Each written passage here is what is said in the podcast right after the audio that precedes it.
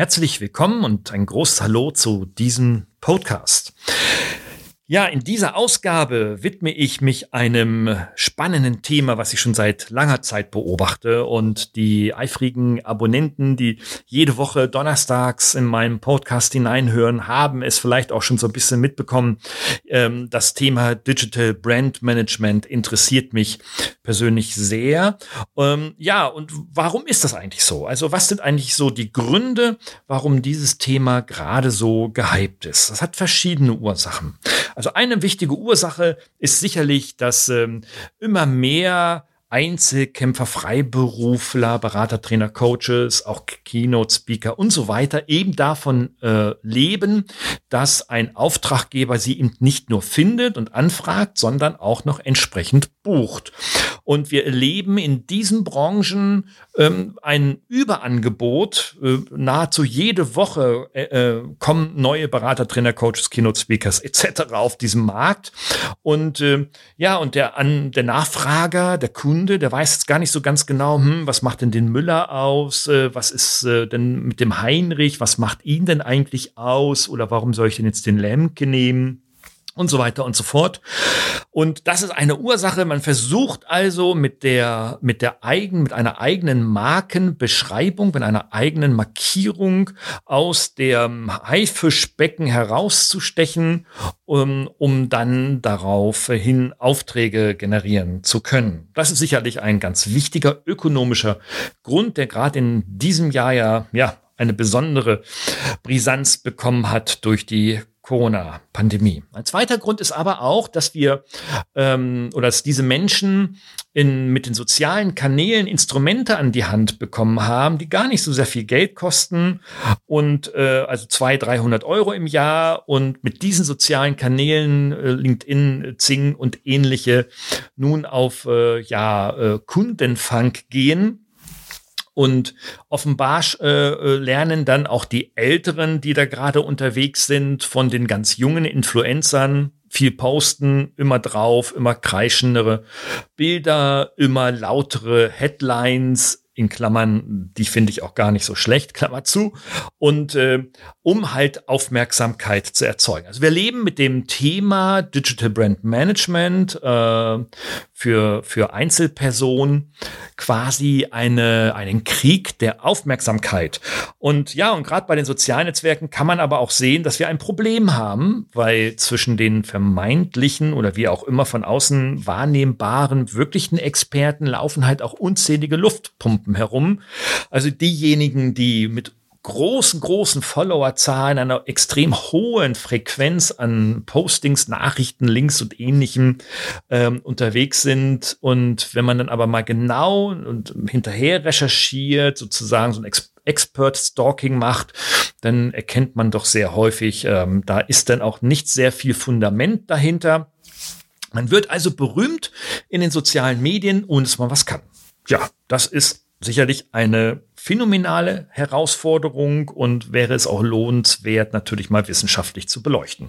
Wie auch immer, ich habe ähm, zu diesem Thema aufgrund dieser Beobachtungen und Ursachen mit einem äh, langjährigen Bekannten, dem Ben Schulz, gesprochen und das haben wir sowohl als Video aufgezeichnet, gibt es also auch in meinem YouTube-Channel, wer das sehen möchte, äh, auch mit anderen Teasertexten und so weiter.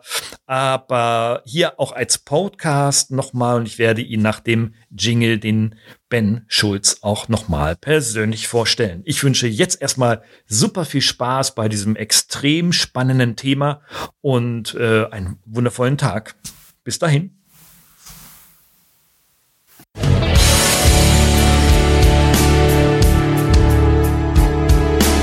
Suchen Sie nach digitalen Strategien für Ihr Unternehmen? Glauben Sie, dass Internet Ihre Kinder schlau macht? Suchen Sie Rat für die Führung unserer jungen Digitalgeneration?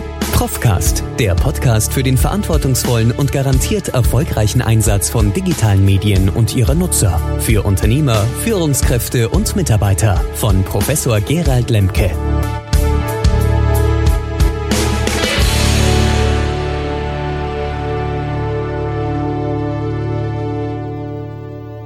Gesprächspartner in diesem Podcast ist Benjamin Schulz oder auch kurz genannt Ben.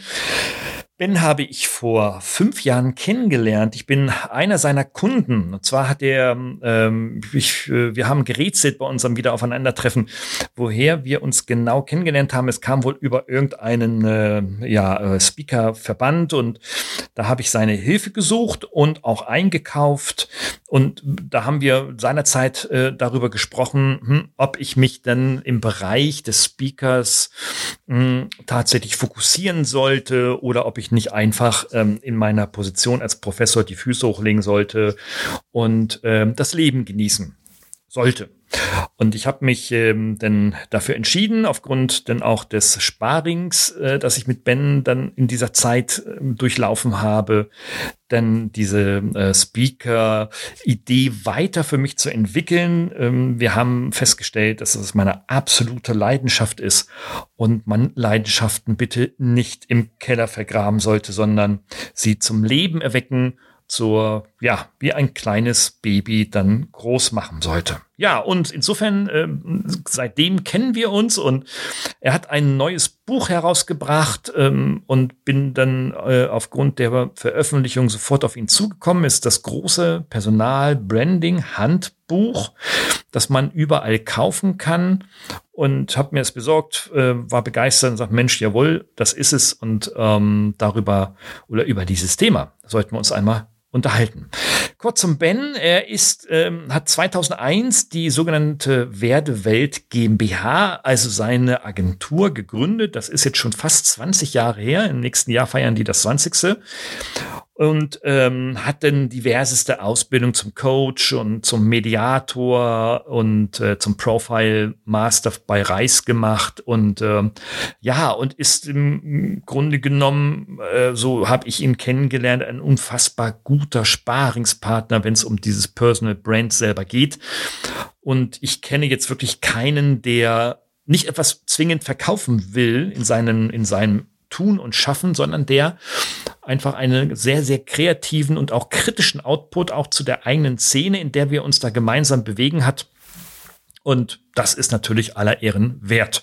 Also eben nicht nur, ich bin der Verkäufer und kommt alle zu mir, sondern lass uns mal drüber reden, was da wirklich auch hinter den Kulissen passiert. Insofern jetzt Ben Schulz. Leute, lass uns starten.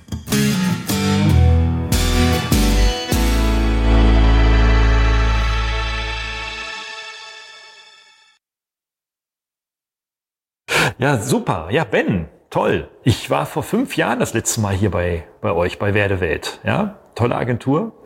Da haben wir uns kennengelernt. Weißt du es noch?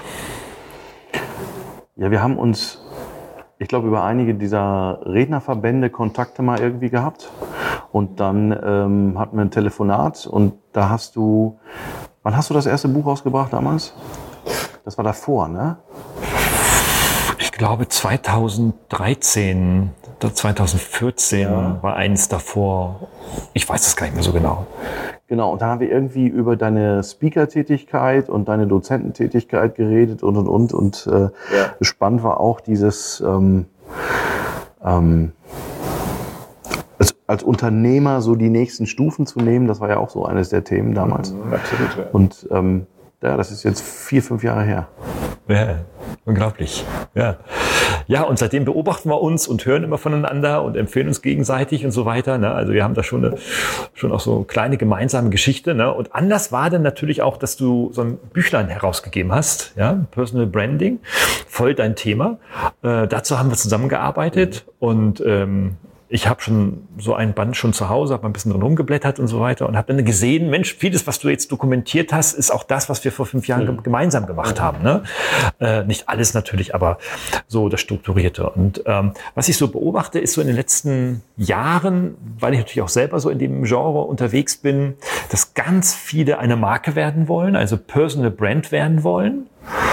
Äh, viele beziehen das so auf die CEOs dieser Welt. Ja, du sollst jetzt auch als CEO oder als Geschäftsführer auch eine Marke werden, aber vor allem auch bei Trainer, Berater, Coaches, Keynote Speaker. Ist ja auch jeder jetzt ein Keynote Speaker heutzutage. Jeder möchte eine Marke werden, ne? weil viele Menschen den Men diesen Menschen einreden, das ist meine Beobachtung, dass du eigentlich in so einem Haifischbecken von Anbietern bist und du eigentlich gar nicht so genau weißt, besser gesagt, dein Kunde gar nicht so genau weiß, warum er gerade dich nehmen soll. Mhm. Ja? Und dann sagen die, ja, ich muss eine Marke werben. Und es sind, geht Kleinunternehmen so, Mittelstandsunternehmen so, gut, die ganz großen häufig haben so was ähnliches wie eine Marke, aber so gerade so im kleinen Mittelstandunternehmen ist das ein, ein großes Thema. Ne? Ja, vor allen Dingen, man, ähm, ähm, man unterschätzt die Chance, die man eigentlich damit hat. Weil und das ist das, was äh, mir damals, als ich habe vor gut 16 Jahren jetzt mit diesem Thema der Mensch als Marke angefangen, weil ich komme eigentlich klassisch aus dem Industriemarketing. Ähm, was man total vergisst, ist, dass Menschen kaufen bei Menschen. Ähm, und wir haben so viele Dienstleistungen, so viele Themen, ähm, wo eigentlich das Produkt oder die Dienstleistung so massiv austauschbar ist. Und die spannende Frage ist, naja, warum entscheide ich mich für äh, den Anbieter A und nicht den Anbieter B? Und anscheinend ist dann auch der Anbieter A, für den ich mich entschieden habe, auch noch 50 Kilometer weiter weg als wie der Anbieter B. Aber ich fahre trotzdem zu dem. Ähm, und das ist rein aus der Logik zu erklären äh, nicht machbar. Mhm. Sondern dann bist du ganz schnell auf diesem vertrauensbildenden Maßnahmen, Bauchgefühl, was sagt meine Intuition auf einmal und äh, auch, auch bei Sympathie und Antipathie. Und das ist eine menschliche Komponente und deswegen glaube ich, ist dass das Thema Personal Branding, der Mensch als Marke, gerade auch äh, für Führungskräfte, ähm, äh, für Galionsfiguren in einem System ähm, so unwahrscheinlich wichtig. Ich glaube, wichtiger denn je. Mhm ich, ich äh, sehe so, es gibt so, also ich spreche auch mit ganz vielen Unternehmen, allein durch meinen Hochschuljob. Ne? Wir sind ja in einer dualen Hochschule und da haben wir ja die Bachelor-Master-Ausbildung mit, gemeinsam mit Unternehmen. Deswegen bin ich auch laufend in Unternehmen unterwegs und spreche mit denen. Und ich frage sie immer, warum, wann kaufst du etwas? Also im B2B beispielsweise. Ne? Ist ja so unser Thema. Wann kaufst, wann kaufst du? Wann kaufst du einen Trainer? Wann kaufst du einen Berater oder einen Coaches und so weiter? Und, und wie wählst du den aus?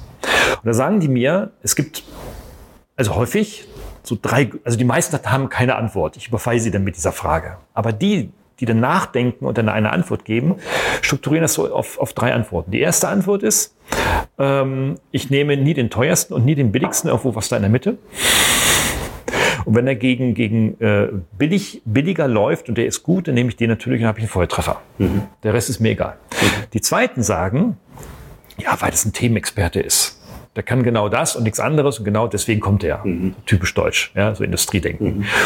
Und das Dritte ist, sagen, na ja, ich habe da letztens einen Bericht gelesen oder gesehen äh, in der ARD, da wurde befragt zu einem Thema, was auch, was auch immer, Digitalisierung.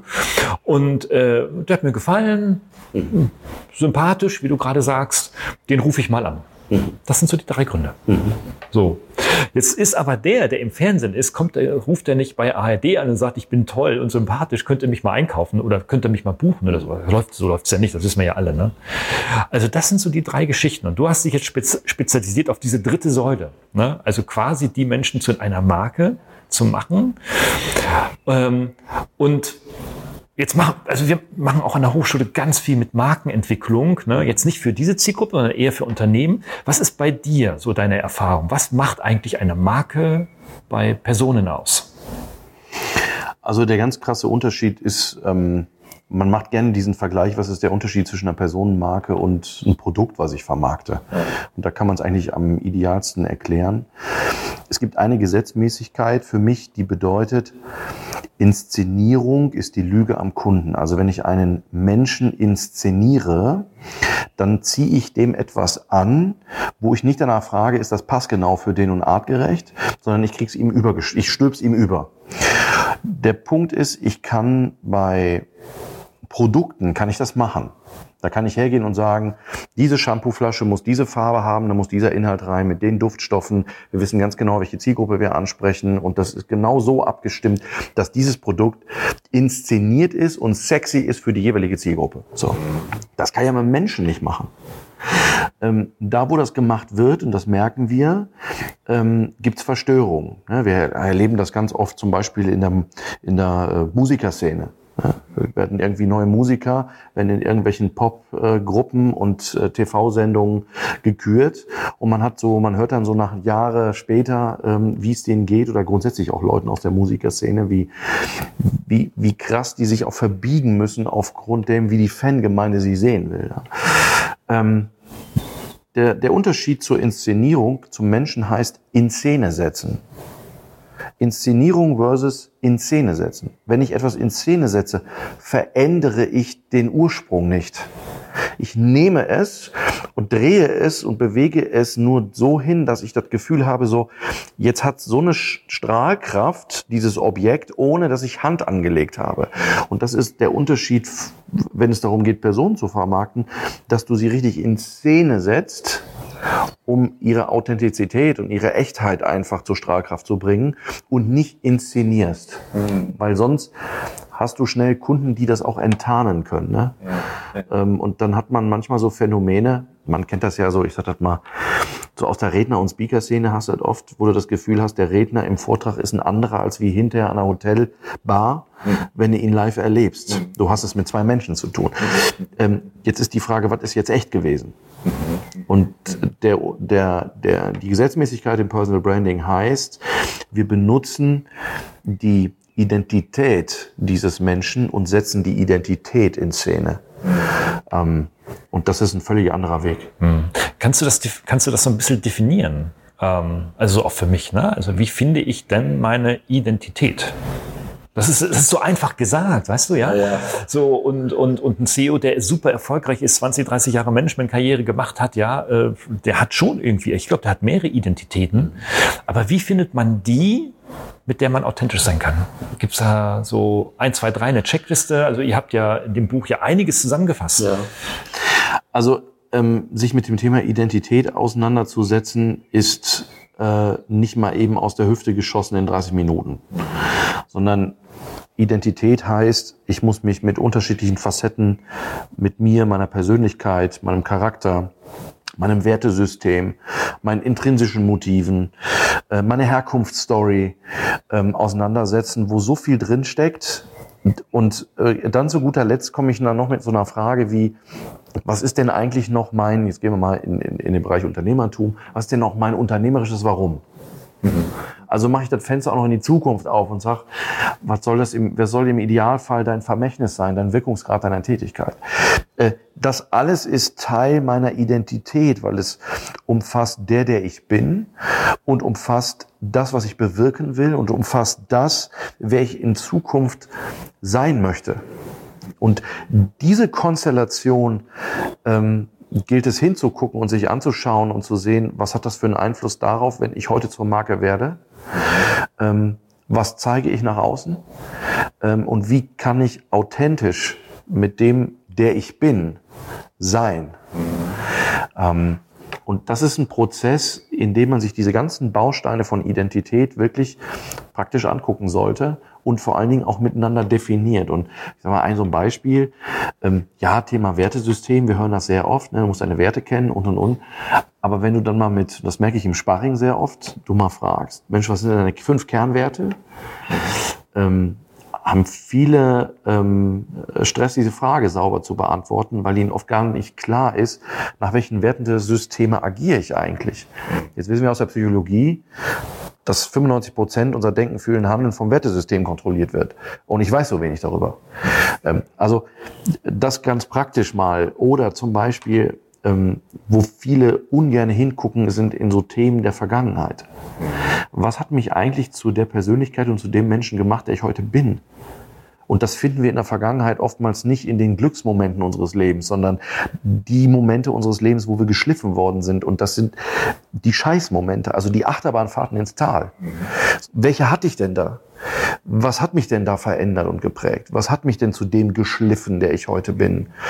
Ähm, und man kennt das, dieses, was hat sich da auch aus dieser aus diesen Erleben ähm, auch entwickelt, wenn es um so Sachen geht wie mein impliziertes Wissen was automatisch wie ein Betriebssystem immer dabei ist. Ja, also es sind viele Facetten aus der Persönlichkeit, aus der Psychologie heraus, die man sich angucken sollte, um wirklich sauber so eine Personenmarke einfach auch zu definieren. Mhm. Ja, ja, und das machen wir natürlich nicht als Menschen. Also ich nehme mich da jetzt auch mal gerne mit ein. Ne? Also äh, wenn du ganz normal einen Job hast, wo du in so einem Hamsterrad arbeitest im Unternehmen oder als Geschäftsführer oder Unternehmer sowieso den ganzen Tag nur am Rödeln bist, wer beschäftigt sich da so sehr mit sich selber? Ja, also ähm, wenn eine Krise kommt, ist es meistens eine Business-Krise, also eine geschäftlich-ökonomische oder betriebswirtschaftliche Krise da gehst du denn monetär ran und nicht irgendwie psychologisch. Ne? So, also das ist schon, das ist schon schwierig. Aber also ich kann das auch so aus eigener Erfahrung sagen. Ich meine, wir haben ja vor fünf Jahren auch über dieses Thema Identität gesprochen. Hast du mich, ich kann mich sehr gut erinnern, hast du mich gefragt irgendwie so, äh,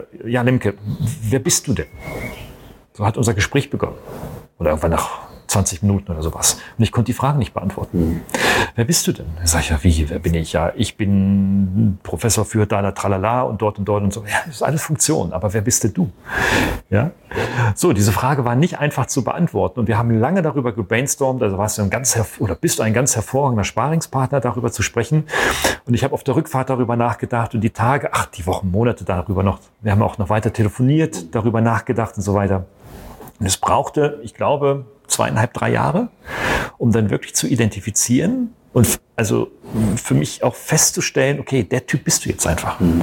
Weißt du, was mir am meisten geholfen hat? Mhm. Von dem, was du jetzt so als Muster erzählt hast, so als praktisches Anwendungsbeispiel. Am meisten hat mir geholfen, dass ich mich mit einem sehr guten Freund, der mich seit den frühen Kindheitstagen kennt, unterhalten habe. Und der mich immer nur so als Prof gesehen hat. Mhm. Ah, du, du, hast geschafft, du bist jetzt irgendwie da so irgendwie so in den irgendwie in oberen 50.000 angekommen. Und ich sage, ja, ist mir nicht wichtig, ja. Irgendwie so. Ähm, aber du warst früher ein ganz anderer. Ich sag, okay, das erzählst du mir jetzt mal. Was war ich denn für einer? Und dann hat er mir erzählt, was ich früher für ein, für ein Typ war. Cool, scheißegal Mentalität, auf keine Sau gehört, das eigene Ding gemacht, immer gegen die Wand gelaufen, weil irgendwie so komisch nicht konform, ne, so unterwegs gewesen, in der Schule zweimal hängen geblieben, mit dem Paukern immer Stress gehabt, mit der Schule Stress gehabt, mit den Eltern Stress gehabt, also eigentlich dauerhaft Stress gehabt. Ich sag, ach du Scheiße, was war ich für ein schlechtes Kind oder ein schlechter Jugendlicher? Nein, das ist genau die falsche Antwort gewesen, sondern einfach zu sagen, warum bin ich das heute nicht mehr?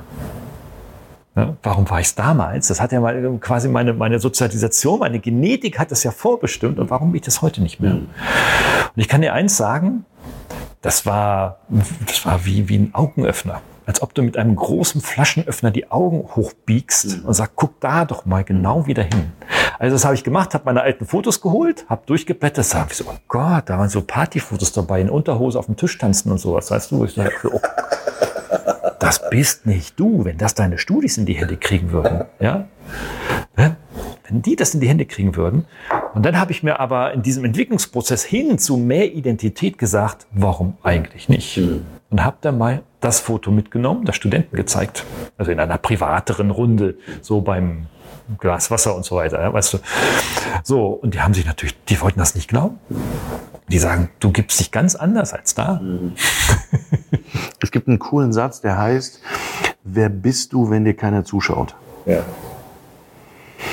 Ähm, und das, nee, das weiß ich gar nicht, ob es so ist, aber der Punkt ist einfach, das ist so spannend mal zu identifizieren, äh, an welchen Stellen meinen wir uns äh, verhalten zu müssen, weil wir ähm, äh, denken, es ist richtig so, sich so zu verhalten. Und was will ich für einen Eindruck hinterlassen? Ähm, und wer bin ich, wenn ich abends sozusagen die berufliche Jacke ausziehe, bin dann vielleicht Familienvater oder bin für mich oder bin Single oder keine Ahnung. Ähm, und ähm, ich habe oft Leute in der Beratung, die äh, mir sagen, ja, ich habe echt das Dilemma, dass ich das Gefühl habe, dass ich mich in meinem Job, und es ist egal, ob ich selbstständig bin oder in der Führung, dass ich nicht ich leben kann. Mhm. Ähm, oder die dann auf einmal im Sparring erkennen, meine intrinsischen Motive sind völlig anders als wie das, was ich jeden Tag im Job mache. Und das läuft seit Jahren eigentlich völlig kontrovers. Und ähm, ich habe mich die ganze Zeit schon gefragt, warum laufe ich eigentlich ständig energetisch auch am Anschlag? Also ich rede dann immer über diesen Begriff, dass Menschen für sich erkennen, was ist artgerecht für sie. Also das ist so dieser, ne, ich habe mal, ich habe mal ein kleines, artgerecht, was ist ja, artgerecht? ja, ja, genau, ich habe mal, ich habe mal ein kleines Büchlein geschrieben, das hieß artgerechte Bodenhaltung und ähm, weil ich immer sage, im Fisch bringst du nichts Klettern bei und dem Hasen nicht das Schwimmen. Mhm. Und das Gleiche haben wir ja auch. Das heißt, wir haben aufgrund unserer Persönlichkeit, unserer DNA, die wir von unseren Eltern mit als Erbgut auch mitbekommen haben. Wir kommen jetzt als Neutrum auf die Welt, sondern wir sind ja schon in uns Züge gelegt worden. Und die ganze Entwicklung, die wir gemacht haben auf unterschiedlichen Ebenen, ähm, wir, wir, wir, wir stellen uns so selten die Frage, ist die Situation, in der wir uns bewegen, ist die überhaupt artgerecht für uns? Können wir in der Situation performen? Um mal so ein Businesswort zu benutzen, ja? Und warum performen wir eigentlich nicht? Und im Regelfall liegt es daran, dass wir uns nicht die Frage stellen, wer sind wir und wer könnten wir eigentlich sein? Meist wollen wir doch jemand sein, der wir selber nicht sind, weil wir denken, dass wenn wir der werden, von dem wir denken, dass das der, äh, die richtige Identität ist, äh, anderen gefällt. Mhm. Ja? Und das erlebe ich auch so. Ähm, also sowohl im beruflichen als auch im privaten Umfeld. Und ich bin jetzt auch so 50 plus X, sowas in dieser Richtung. Ja, immer schon eine gewisse Lebenserfahrung, Lebensweisheit. Einige schaffen das, ohne Frage. Ja, so vollkommen authentisch. Doch die Mehrheit, die Mehrheit hat Herausforderungen immer noch, auch mit 50 Jahren, authentisch zu sein.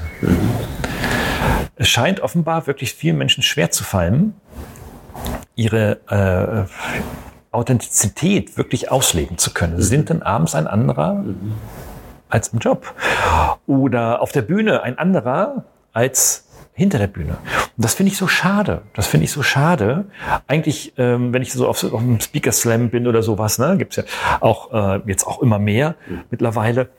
Ähm, finde ich das so schade. Also ich finde es gut, wenn einer mit der Kettensäge auf die Bühne kommt und da alles zersägt, ja, und das Gleiche in einer Hotelbar auch macht dann sagt er, so eine Kettensäge ablegt und sagt, so, jetzt nehme ich noch einen Drink und so weiter, ne? und dann reden wir über die Kettensäge. So, so solche Sachen. Und wenn ich so, der Typ hat wirklich was am Brett, ja, das, der, der glaubt das wirklich, ne? was er da, was er da sagt.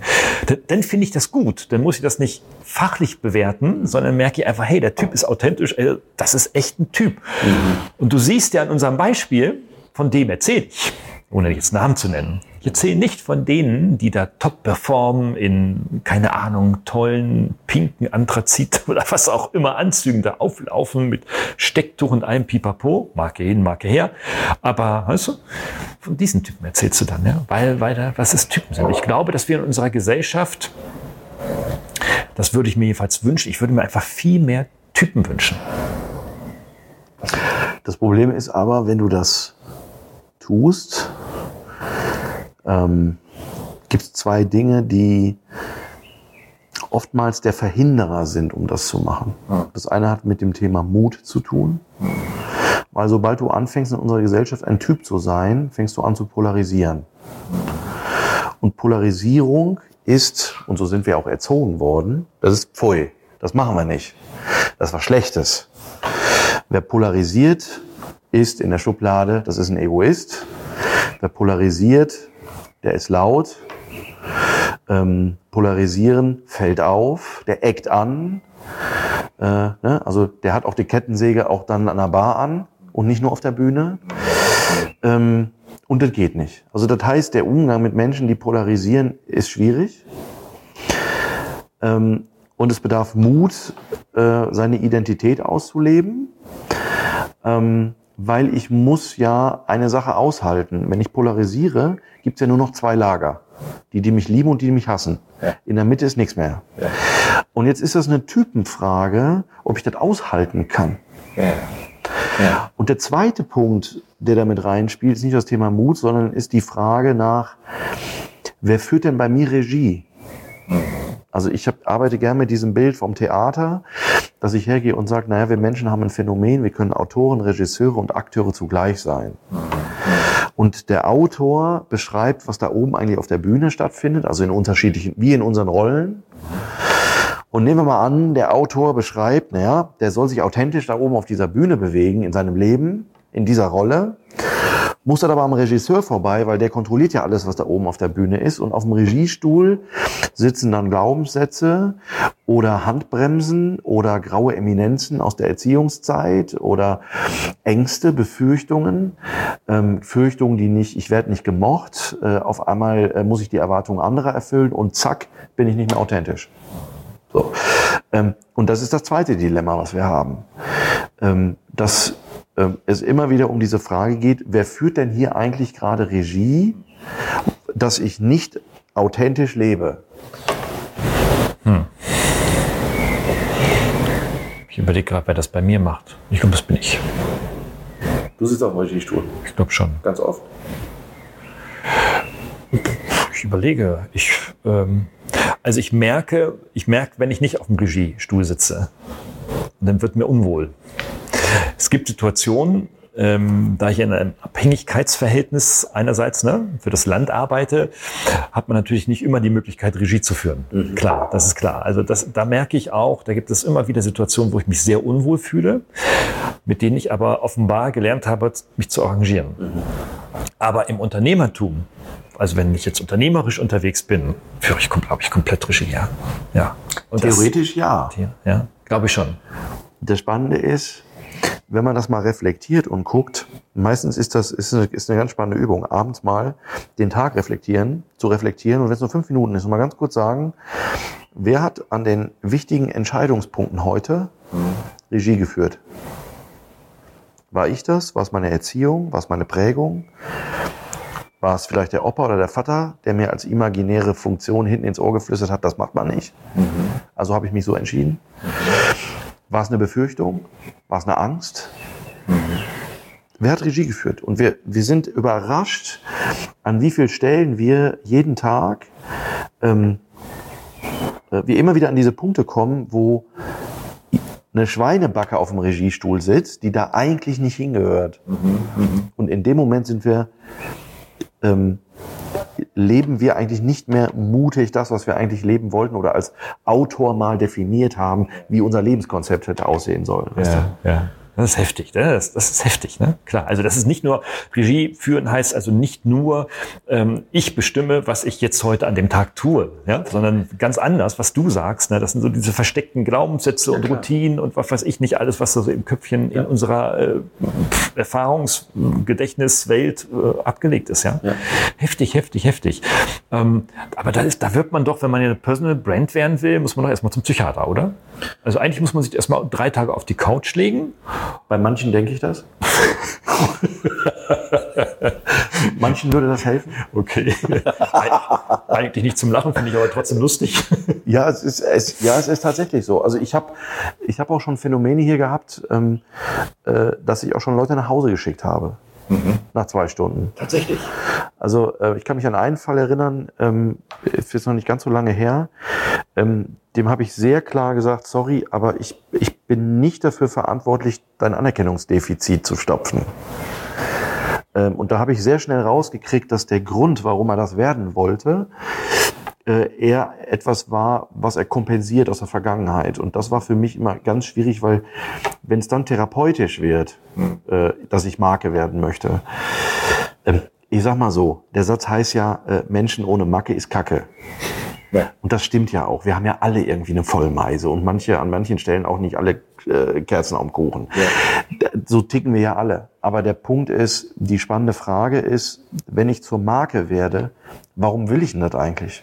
Mhm. Was ist die wirkliche Intention dahinter?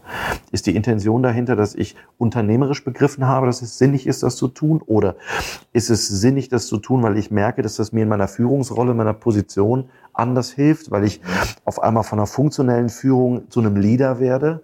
Also zu Menschen, die mir hinterherlaufen, weil sie in meine, in meine das Wort Führerschaft darf man ja schon gar nicht sagen, aber in meine Führung investieren. Ähm, das ist was völlig anderes, äh, als wie wenn ich hergehe und sage, naja, ich will, ähm, äh, ich will zur Marke werden, weil ich irgendwie nie Anerkennung von meinen Eltern gekriegt habe und das hole ich mir jetzt über den Weg. Dann wird es schwierig. Ähm, und das ist dann so ein Punkt, wo ich dann merke, pff, ja, die Menschen gehören für mich dann erstmal zur Vergangenheitsbewältigung auf die rote Couch und danach können wir nochmal reden. interessant, äh, interessant, hochinteressant. Aber was, warum, da hast du ja viele Erfahrungen. Ja, das ist bestimmt für viele Zuhörerinnen, Zuschauer, äh, Zuschauerinnen und so weiter, ähm, ist das sicherlich hochinteressant. Warum wollen denn immer mehr Menschen Marke werden? Also nehmen, klammern wir mal die aus, die damit ein äh, Defizit äh, kompensieren wollen. Aber warum wollen das so viele? Also zum einen merkt man, wie sich wie sich einfach auch Märkte verändern. Also dieses Thema der Mensch als Marke ist ja schon sehr, sehr lange bekannt, vor allem wenn wir rüber nach USA gehen. Ja. Für die ist das ja so normal und normally, dass man ähm, sich als Mensch verkauft, sich als Mensch präsentiert, sich als Mensch zeigt. Das ist auch ein bisschen kulturell bei denen und und und. Das, als das hier rübergekommen ist, so ähm, wir sind ja eigentlich eher so geprägt, vor allem so im deutschsprachigen Raum, ne? Ähm, äh, wir müssen mit Zahlen, Daten, Fakten punkten. Mhm. Ne? Prozesse, Standard, Quality, German Engineering etc. pp. So, das ist Zahlen, Daten, Fakten. So kommunizieren wir auch alles. Mhm. Also wenn du dir mal beobachtest, wie stellt sich eigentlich jemand vor, den du nicht kennst und in einem beruflichen Kontext bist, dann sagst du, ah, mich würde interessiert, was machen sie eigentlich? Das Erste, was passiert, ist intuitiv, dass wir sofort den Katalog aufmachen von Zahlen, Daten, Fakten. Ne, was haben wir studiert, welche Positionen hatten wir schon, in welchen Firmen haben wir schon gearbeitet, äh, wie viel Budgets verwalten wir eigentlich in unserer Führung, für was sind wir verantwortlich, für wie viele Mitarbeiter, äh, was haben wir für Qualifikationen etc. pp. Ähm, was wäre denn, wenn wir die Frage mal anders beantworten? Das ist die Frage, die, die ich dir damals gestellt habe. Wer bist du als Mensch? Äh. Und auf einmal bringe ich ganz andere Facetten mit ins Spiel. Und ähm, ähm, ich kriege manchmal die Frage gestellt, wenn ich ähm, Vorträge oder Seminare halte, dass mich manchmal der Moderator fragt, Mensch, Ben, wie soll ich dich denn vorstellen? Ähm, soll ich was über deine Bücher sagen? Soll ich was über deine, ne, was du machst? Sag ich, du, das ist alles wurscht. Was du sagen kannst, ist, ähm, äh, ich bin Familienpapa, ähm, in einer Patchwork-Familie mit sechs Kindern äh, zwischen 13 und 23. Ähm, ich komme eigentlich ursprünglich aus einer Pastoren-Pfarrersfamilie. Ähm, ich bin glücklich äh, das zweite Mal verheiratet. Ähm, ich rede von mir. Ähm, und das ist etwas, was wir äh, vor allen Dingen auch in unserer Gesellschaft so verlernt haben, dieses Thema der Nahbarkeit, Personality. Äh, Personal Brand heißt Personality zuerst. Nicht Zahlen, Daten, Fakten. Ja, ist nett, aber Mensch, Mensch. Und das ist, glaube ich, ein ganz entscheidender Punkt, ähm, der vor allen Dingen auch unterscheidet zwischen Erfolg und Misserfolg, was dieses Thema angeht. Egal, ob es in der Führung ist mit Mitarbeitern oder ob es als Unternehmer ist. Und was man einfach merkt, ist, dass auch durch den Generationswechsel, den wir haben, dass äh, mehr und mehr Menschen einfach die Menschlichkeit, äh, vertrauensbildende Maßnahmen äh, und den Typen oder die, die Frau, mit der ich zu tun habe, ähm, äh, anders erleben will. Es geht über Erlebbarkeit. Wir, ich sage immer, dieses ganze Thema, was Firmen so entwickelt haben, wenn es um Kundenzufriedenheit geht, ist nett, aber es geht doch eigentlich nur um eine Frage. Wie schaffen wir Verbundenheit? Mhm. Und Verbundenheit ist mehr als wie Zufriedenheit. Nur durch Nähe kriege ich Verbundenheit hin. Und deswegen ist es, glaube ich, einer der Punkte, wo ich denke, dass mehr und mehr Menschen merken, ähm, mein Produkt, meine Dienstleistung ist austauschbar. Was ist die Konstante eigentlich im Business? Das bin ich als Mensch. Ähm, und ähm, ich glaube, das ist der Grund, warum das mehr und mehr auch jetzt hier rüber schwappt, oder jetzt seit vielen Jahren. Ganz abgesehen davon, wir haben so viele ähm, äh, so viele Branchen und so viele Selbstständige und Freelancer, die mit dem, was sie tun, eigentlich viel erfolgreicher sein könnten, wenn sie mehr ihre Person in Vordergrund stellen, als wie das Produkt, was sie verkaufen. Denkt man nur an so Beispiele wie Versicherungsberater, äh, wo das Produkt einfach mega austauschbar ist. Mhm, absolut. Ja, ja. Also äh, das ist, glaube ich, ähm, das wird völlig unterschätzt. Handwerker. Ja. Ja, warum nehme ich Handwerker A und Handwerker B? Ja. So, das ist, was ist der Entscheidungsprozess eigentlich?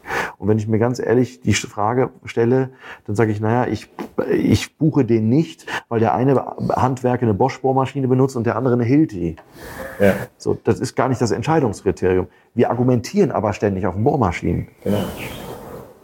Und das, das, ist, ähm, das ist auch dieser Unterschied ähm, zum, zum klassischen Marketing, was man normalerweise kennt, was man auch in allen Studiengängen natürlich auch beigebracht bekommt. Das ist auch richtig und nicht falsch.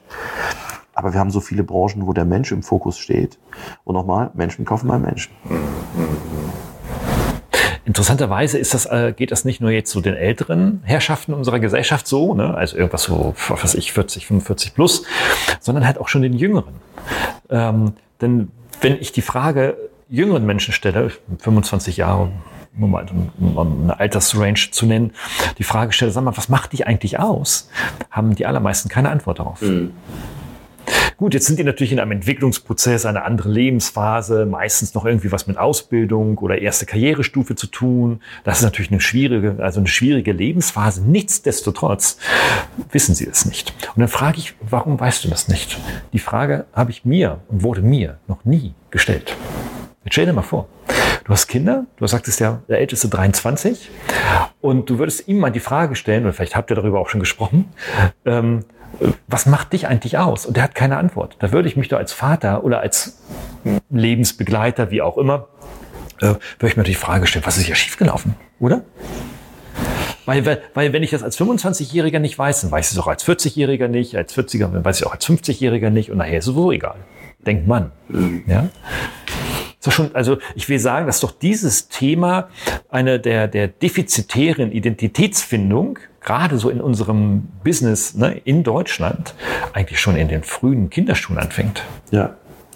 Also was natürlich, und wenn man das natürlich ein bisschen jetzt geschichtlich mal betrachtet, wie das Ganze entwickelt, sich entwickelt hat, muss ich natürlich ganz klar sagen, äh, diese Generation mit 20 äh, heute, mit 25 heute, ähm, wir sind natürlich auch ein bisschen selber schuld daran, ähm, weil wir haben uns Einhörner produziert.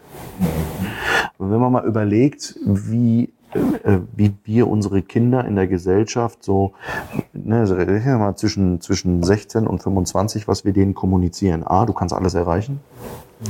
Du musst dich eigentlich für nichts mehr anstrengen.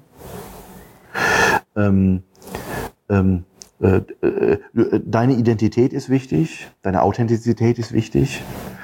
Ähm, ähm, und äh, das Verrückte ist, dadurch gibt es eine Verschiebung von Wahrnehmung. Auf der anderen Seite gibt es sofort eine Erhöhung von Orientierungslosigkeit. Und das ist eben das Dilemma, was gerade passiert, weil diese Erziehungsmaßnahmen, dass mir eigentlich alle Tore offen sind, dass es keine Verpflichtungen gibt, dass du alles werden kannst, dass ähm, ähm, so Dinge wie Disziplin, ähm, ähm, so, so äh, Dinge wie, wenn, wenn bestimmte Dinge nicht funktionieren, gibt es überhaupt noch Sanktionen äh, und so weiter und so fort. Das ist ja komplett weg. Also eigentlich können wir ja alles machen, was wir wollen. Ähm, ja, bis zu einem gewissen Teil. Und wenn wir dann auf einmal merken, ja, nach einem ersten Jahr Ausbildung äh, breche ich halt die Ausbildung ab, ist auch nicht schlimm. Mhm. Und wenn ich nach dem ersten Semester merke, das Studium hat nicht funktioniert, dann mache ich halt ein anderes. Und wenn ich dann das zweite Studium gemacht habe und merke dann nach dem zweiten oder nach der Hälfte des Studiengangs, das war eigentlich auch scheiße, mache ich halt das dritte. Mhm. Und keiner sagt was. Mhm. Ähm, das heißt, diese, die, dieses, es ist alles möglich, alle Varianten und es geht eigentlich um deinen eigenen kleinen Kosmos und nicht mehr um die Frage, was ist deine Verantwortung innerhalb deines eigenen Systems. Also wenn man mal ganz früher geguckt hat, wo die Handwerksbetriebe, so das Handwerk noch ähm, wirklich, ne, also gehen wir ein bisschen ins Mittelalter zurück, ne, wenn, wenn so der 12, 13, 14-Jährige in einem Handwerksbetrieb zum Beispiel das Verarbeiten von Eisenstoffen oder das Verarbeiten von äh, Ton oder und und und. Was war denn damals das Ziel? Die sind damals hingegangen und gesagt, ich möchte mindestens genauso gut sein wie mein Meister. Die haben sich noch vorgestellt und haben gesagt, ich bin Handwerk XY und komme aus dem Meister, aus der Meistergilde XY. Also diese, diese, diesen Stolz darauf zu haben. So, ne? Und wenn man überlegt, wie durch Industrialisierung oder wie dann mehr und mehr auch, äh, wir sind ja, ich sage mal, wir sind im Zeitalter der Wissensökonomie. Ähm, du kannst heute mit, ja, mit Scheiße Geld verdienen, einfach nur, weil du irgendwie halbgares Wissen irgendwie im Internet verkaufen kannst. Mhm, mh. ja. Und äh, diese, diese verrückte Bandbreite, ähm, dass unsere junge Generation eigentlich in einer kompletten Orientierungslosigkeit und Überforderung hängt, mhm. ähm, auch ganz klar und fest zu sagen, wo soll euch die Reise hingehen? Ähm, ich gab letztens eine Studie von, äh, von Boston Consult letztes Jahr, ähm, die festgestellt haben, dass die nächsten Generationen äh, führungsmüde sind. Die wollen alle keine Führungsposition mehr einnehmen. Ja, warum wollen die keine Führungsposition einnehmen? Ja, es ist, ja, ist so schwierig. Ja, ist ja, nein, da hast du keinen 9-to-5-Job mehr. Ja. Nein, die können wir uns nicht mehr selbst verwirklichen. Und, und, und. Also das ist, ist verrückt, in welche Tendenz. Und jetzt kommt das Dilemma. Wir haben es selber gemacht. Ja. ja. Du kennst das Buch Verzockte Zukunft? Nee, kennst nicht. Mein letztes Buch von letztes Jahr erschienen, wo ich genau dieses Dilemma aufgezeigt habe. Also du sprichst mir aus der Seele. Es ist äh, toll, das ne, aus deinem berufenen Munde zu hören, ähm, was ich damals mal aufgeschrieben habe. Also ist toll. Ähm, aber ja, ich kann dir da wirklich nur recht geben. Ähm, wir wissen nicht so richtig, wohin mhm. damit. Und es ist auch schwierig, gerade auch so in pädagogischen Prozessen oder wenn du denn mit jungen Menschen auch arbeitest, so in welche Richtung denkst du sie einfach, ja? Also gibst du ihnen die alten Werte, die du erfahren hast, einfach weiter, so Copy-Paste, so wie das unsere Eltern gemacht haben? Oder lässt du sie, lässt du sie in Freiräumen sich entwickeln, ja? Ähm, und da erlebe ich halt auch, das ist halt nicht längst für jeden etwas, mhm. ne? Also eine Mehrheit dann wabbelt denn so in der Masse so herum, ne? Mal nach rechts, mal nach links, mal nach vorne, mal nach hinten. Aber schwierig sich zu orientieren, ne? Und tatsächlich für sich herauszufinden und so. Und dann nochmal zurück zum Thema. Gerade da wäre es doch eigentlich wichtig, wirklich zu hinterfragen, was interessiert dich eigentlich? Mhm. Wofür brennst du eigentlich, oder? Mhm. Also wenn ich einen Masterkandidaten frage und der kommt zu mir, ja, ich möchte eine Masterarbeit schreiben, ich sage ja, zu welchem Thema? Das wüsste er noch nicht, ob ich nicht welche Themen, ob ich nicht Themen hätte. Ich sage, ja, Schubladen voll, ne? So, aber äh, was interessiert denn dich?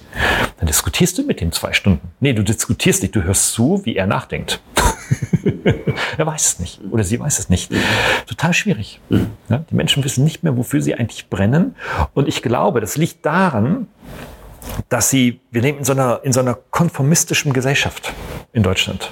Wahrscheinlich in, in Europa, wahrscheinlich auf der ganzen Welt. Das wird immer konformistischer. Wir versuchen uns anzupassen an herrschende Umgebungen. Ich, mir fällt gerade dieser Satz ein, wisse, wer du bist und werde zu dem, der du sein kannst. Ich glaube, Satz, der Satz kommt von Anselm Grün. Wisse, wer du bist und werde zu dem, der du sein kannst. Setzt aber voraus, dass ich mich mit mir selber auseinandersetzen muss und herausfinde, wer bin ich eigentlich? Ich, was ich äh, sehr gerne benutze für diese Fragestellung ist, ähm, ich arbeite seit vielen, vielen Jahren mit dem Reisprofil, Persönlichkeitsprofiltest, der ähm, über 128 Fragen intrinsische Motive äh, herausklustert. Ähm, ist ein altes, valides System äh, vom Stephen Rees aus USA, ähm, wo über 35 Jahre Studien reingelaufen sind und die, die man heute sehr viel benutzt im, in der Personalentwicklung oder in Re Recruiting-Prozessen oder in Führungskräfteentwicklungsprogrammen, um mal rauszukriegen, wer bin ich eigentlich? Also welche, welcher Teil meiner Persönlichkeit wird denn hier klar und offen und nach welchen ähm, nach welchen Motiven heraus strebe ich denn eigentlich? Und das mit jungen Menschen zu machen. Ich habe das mit meinen Kindern zum Beispiel gemacht.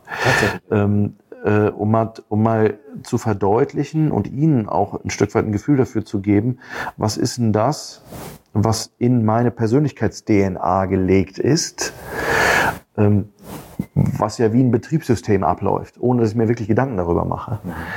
Ähm, und das zu benutzen, ähm, in der Hilfestellung zum Beispiel auch herzugehen und zu sagen, okay, was könnte das bedeuten für mich, zum Beispiel in der Auswahl ähm, von, einem, von, einem, von einem Studienplatz mhm. oder in der Auswahl, äh, ob ich diese oder jene Position übernehmen soll. Ähm, ich mache das selbst mit Führungsleuten. Ähm, äh, das manchmal vorkommt. Ähm, ich habe gerade aktuell jemanden ähm, von einem Konzern, ähm, einen Führungsverantwortlichen, Executive, wo ganz klar auf einmal rauskam nach einem Tag Sparring und, und diesem System, ich bin hier eigentlich in einem System drin, was mehr toxisch für mich ist, als dass es energetisch gut wäre für mich. Mhm. Ich muss hier raus. Und auf einmal liegen Erkenntnisse auf dem Tisch. Was entscheide ich denn jetzt? Mhm. Hier steht schwarz auf weiß, ich muss da raus. Und mein Herz sagt mir gerade, das ist die schlechteste Situation, die ich mir vorstellen kann für die nächsten Jahre. So, und dann gehen Offenbarungen auf. Und wenn die passieren, kommen Menschen an ihre Identität. Mhm. Ähm, und das finde ich einen grandiosen Prozess, weil ich glaube, je näher jemand an seiner Identität ist, desto mehr hat er die Chance, A, seine Berufung zu leben und zu erkennen, was er wirklich bewirken will, um die richtigen Weichenstellung und ja, handlungsfähig zu sein. Ähm, und einen hohen Wirkungsgrad zu, zu haben zu dem, was man tut. Und ähm, das ist das Problem? Wir fangen nicht bei uns an, sondern wir gucken permanent nur im Außen. Ja? Das heißt immer, der Satz kommt von Anselm Grün, der hat immer gesagt, vom Sein ins Tun, nicht vom Tun zum Sein. So, ne? Und wir, wir haben oft das Problem, dass wir uns mehr damit identifizieren, wer wir denn im Tun sind, als wie darüber sprechen, wer sind wir eigentlich und was bringen wir nach außen zur Strahlkraft. Und das ist ein völlig anderer Prozess.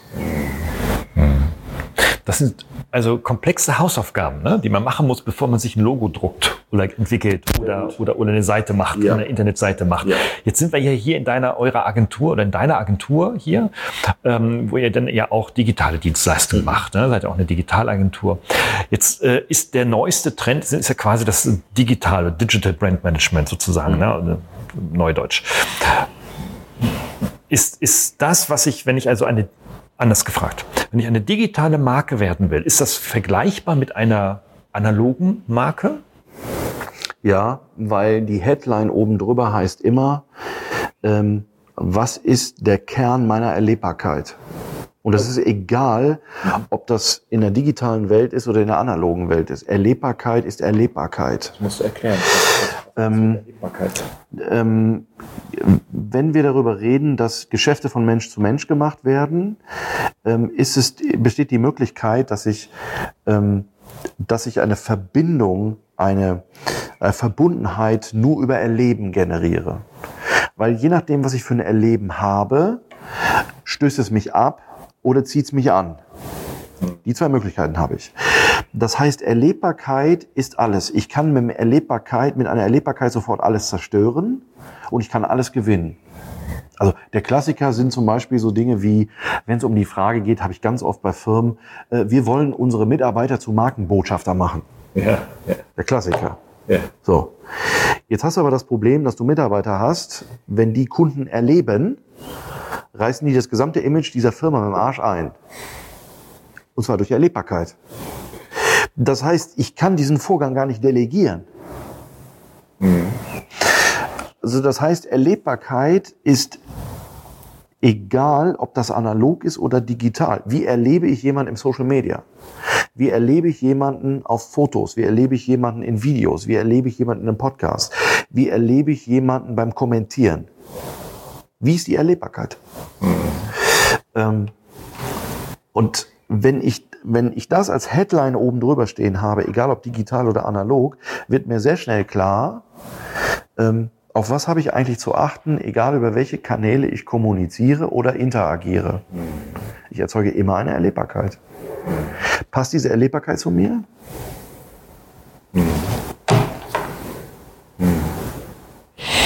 Ja, ich denke da gerade so an ein, zwei, drei Personen im ähm, sozialen Netzwerk LinkedIn.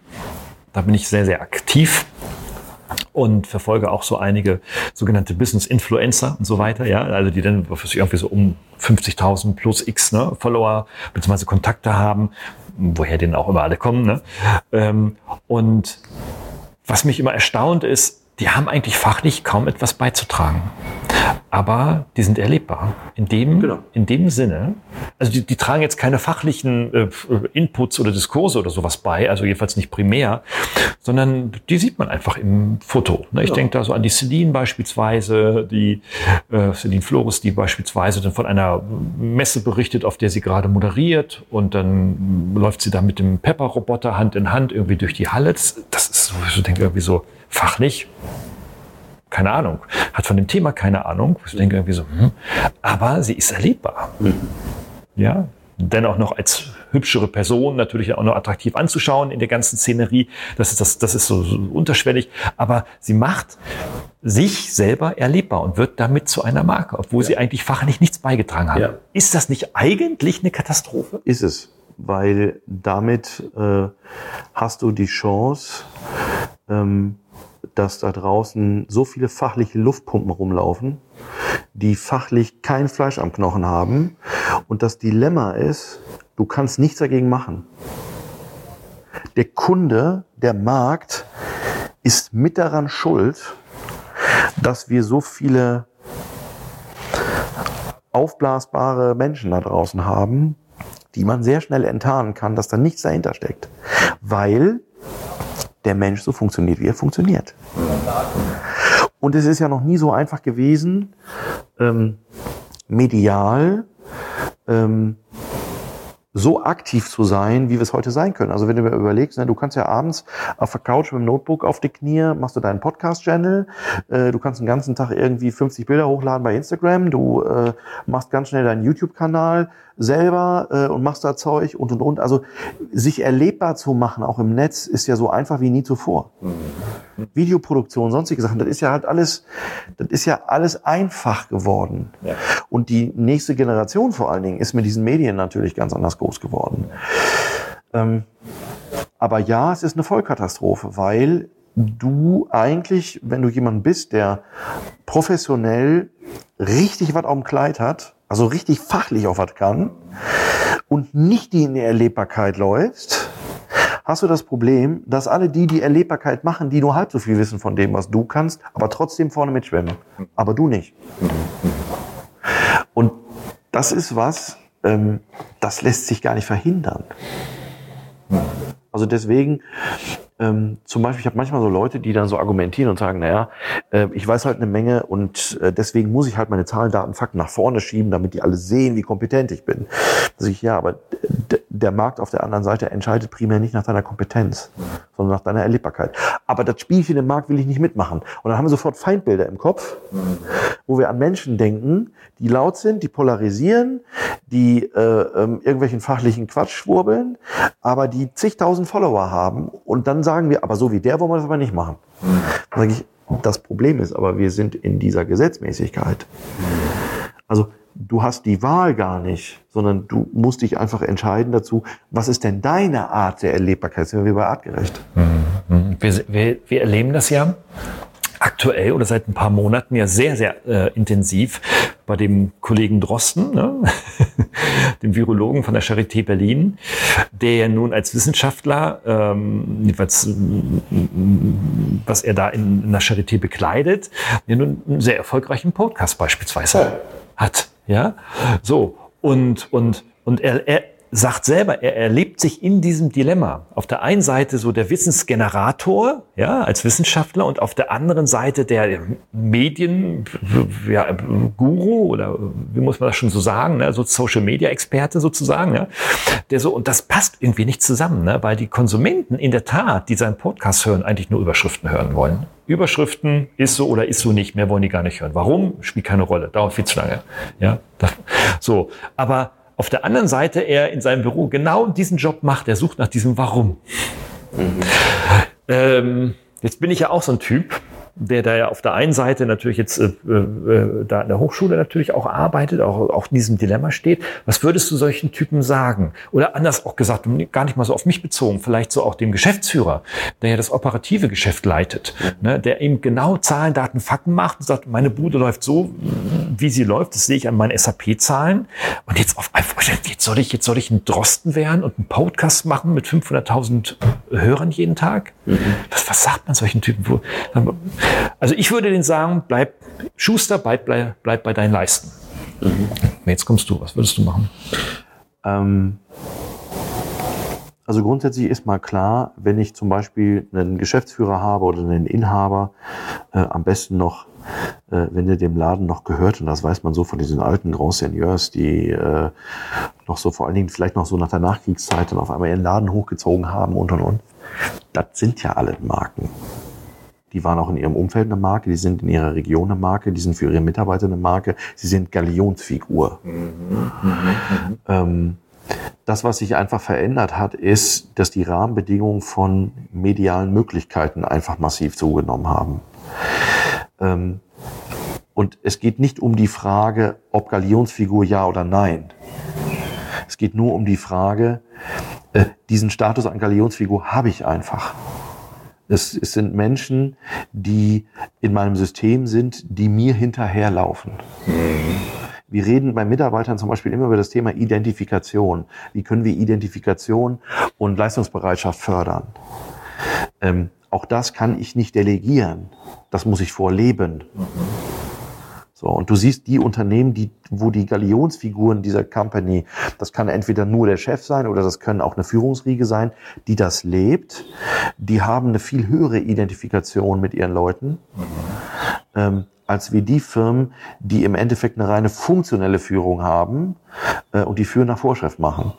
Mhm. Also das heißt, auch hier ist die Erlebbarkeit wieder eine andere.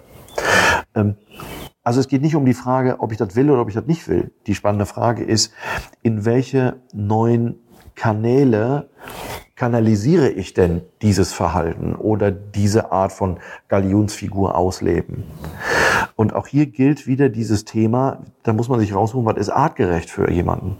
Für den einen ist es artgerecht, dass der vielleicht sagt, ja, ich bringe ein Buch raus. Für den nächsten ist es artgerecht, dass der sagt, ja, ich muss mich vielleicht mehr mit meinem LinkedIn-Profil auseinandersetzen. Mhm. Für den nächsten ist es vielleicht artgerechter zu sagen, ja, ähm, Social Media, da gehe ich stärker rein. Oder ich habe jemand, der mir da hilft. Oder der nächste sagt, vielleicht ist Video ein Thema. Ähm, es geht einfach heute darum zu gucken, äh, wie kann ich artgerecht die Kommunikationswege nutzen, um meine Funktion und meine Position und mich als Mensch, als Galionsfigur richtig in Szene zu setzen. Ähm, und äh, das ist an vielen Stellen einfach mein Job, äh, da zu helfen und zu unterstützen und das rauszuarbeiten. Nicht einfach so als Marketingmann, der da kommt und sagt, guck mal, das ist Trend und deswegen machen wir das jetzt alles. Und jetzt musst du nämlich auch noch TikTok machen. Mhm, mh. so. Das ist Bullshit. Mhm, mh. Sondern es geht viel mehr um die Frage, was machen wir eigentlich nicht. Aber die Dinge, die wir machen, die konsequent mit einer hohen Wirkung. Ja, ja, das heißt also, wenn jetzt ähm, der, der Geschäftsführer beispielsweise oder der Berater, egal welche Person auch mal, nun die Wahl hat, hm, ich habe jetzt einen YouTube-Account, äh, ich habe einen Instagram-Account, ich habe einen TikTok-Account, ich habe ein LinkedIn, ein Zing-Profil, und so weiter, dann stellt er doch die erste Frage, wie? Das muss ich jetzt alles bespielen? Und dann sagst du, hm, vielleicht lassen wir ja dann fünf von den, äh, vier von den fünf weg, ja, und wir machen nur einen, oder? Genau. Und den aber richtig. Genau. Ja. Also darum geht's. Ich muss heute anfangen, die richtigen Weichen so zu stellen, dass ich die Möglichkeiten habe und sage, okay, was braucht's eigentlich wirklich und was möchte ich damit bezwecken und bewirken? Und spielt das äh, in meine Karten ein? Spielt das auch auf das, was ich bewirken will, in Zukunft ein? Ähm, und äh, das ist schon, äh, das ist schon ein wesentlicher Punkt. Es geht nicht um die Frage, äh, die Vielfalt oder das, was müssen wir halt jetzt auch noch machen oder was ist auf einmal trendy. Ja. Sondern es geht vielmehr darum zu sagen, wie kann ich über welche Wege nahbar, authentisch, erlebbar äh, mich als Identität zeigen, präsentieren, was vor allen Dingen auch auf das Image zum Beispiel einer Firma umstrahlen kann. Und zwar in Richtung Arbeitgebermarke, aha, aha. Identifikation mit Mitarbeitern, aha. mit dem Unternehmen, Motivation und Leistungsbereitschaftssteigerung. Ähm, eigentlich ist das Markenbotschafter-Thema keine Mitarbeiterfrage, sondern es ist eine Führungsfrage. Weil ich kann Markenbotschafter nicht erzwingen. Und nur das Logo am Blaumann ändert es nicht. Mhm. Naja, das ist spannend. Das ist spannend. Ähm, jetzt hast du ja ganz viele Erfahrungen, das ist interessiert mit Sicherheit auch noch viele, die ähm, ähm, also in der Zusammenarbeit mit euren Kunden ne, und, und Klienten, ähm, gibt es da irgendwie so ein Muster, was du erkannt hast in den letzten, sagen wir mal, fünf Jahren, wo du sagen kannst, ähm, wenn ich das und das tue, werde ich zu einer Personal Brand oder zu einer Marke? Gibt es da so, so, so Erfolgsmuster?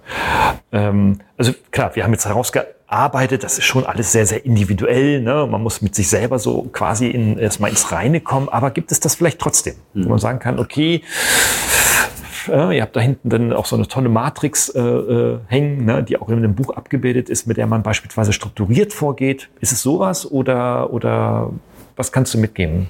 Das sind zwei Dinge. Mhm. Ähm, ich will es mal so beschreiben, ähm, die meisten, und wir gehen jetzt mal ähm, von Solopreneurs aus, die meisten Solopreneurs, die, die selbstständig sind, machen oftmals einen Fehler.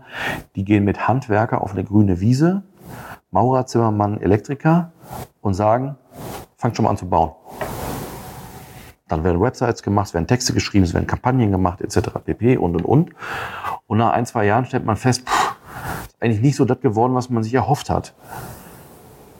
Warum? Weil man steht auf der grünen Wiese vor diesem Gebilde, was da gebaut wurde, und stellt auf einmal fest, boah, da geht die Statik langsam Bach runter und hier regnet es schon rein und das ist nicht ganz so stabil gebaut, wie es eigentlich war. So, der Tipp heißt, warum habe ich eigentlich vorher nicht mit dem Architekten geredet?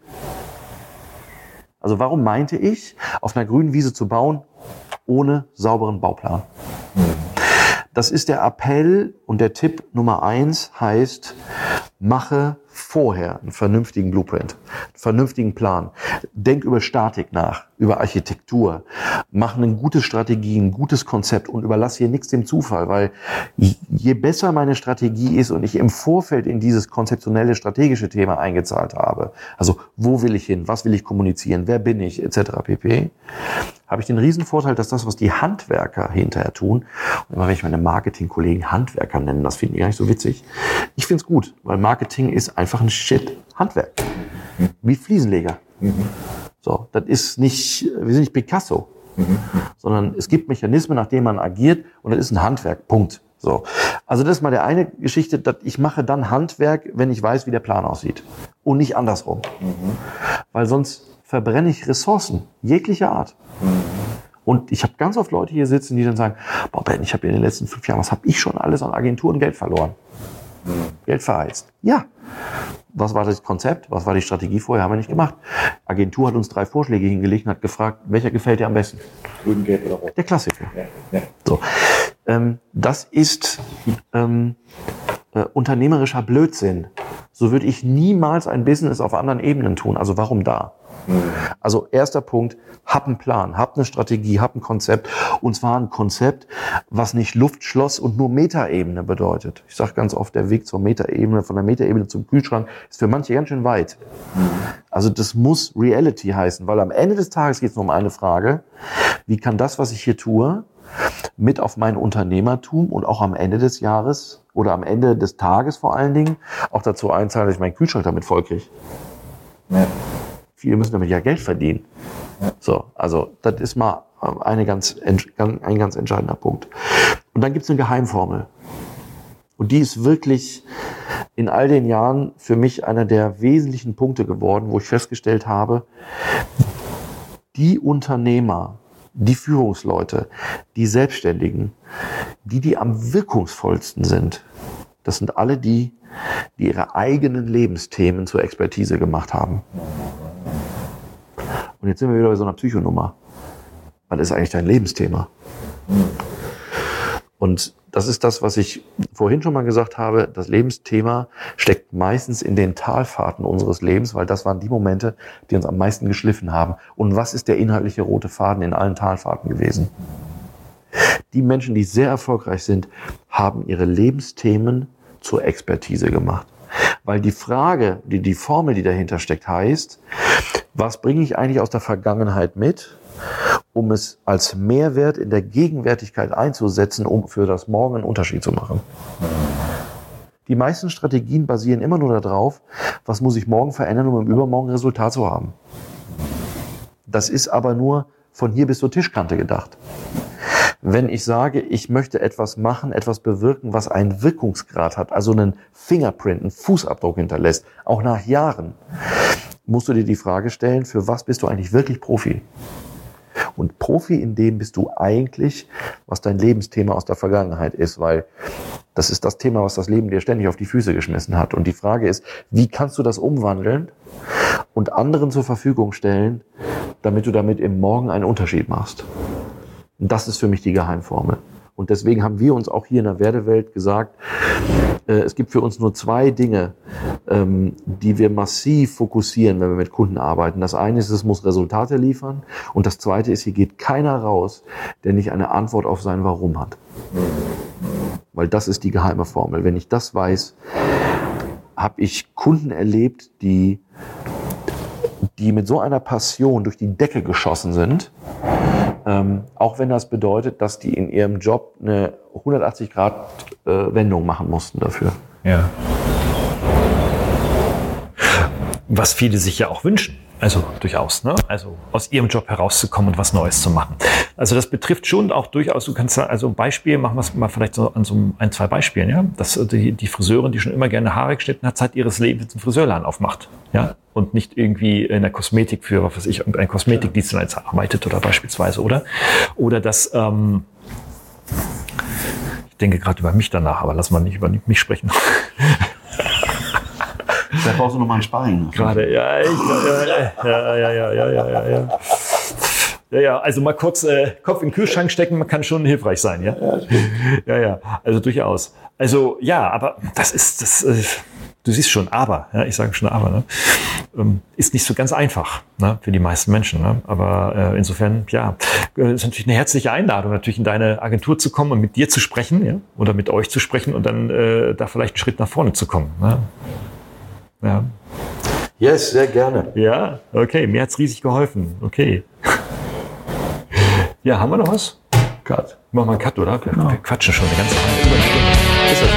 Ja, ja. Hat Ihnen dieser Podcast gefallen? Dann freue ich mich über eine Bewertung oder eine Weiterleitung in Ihrem Netzwerk. Oder abonnieren Sie diesen Podcast zum Beispiel bei iTunes oder registrieren Sie sich für meinen kostenfreien Newsletter.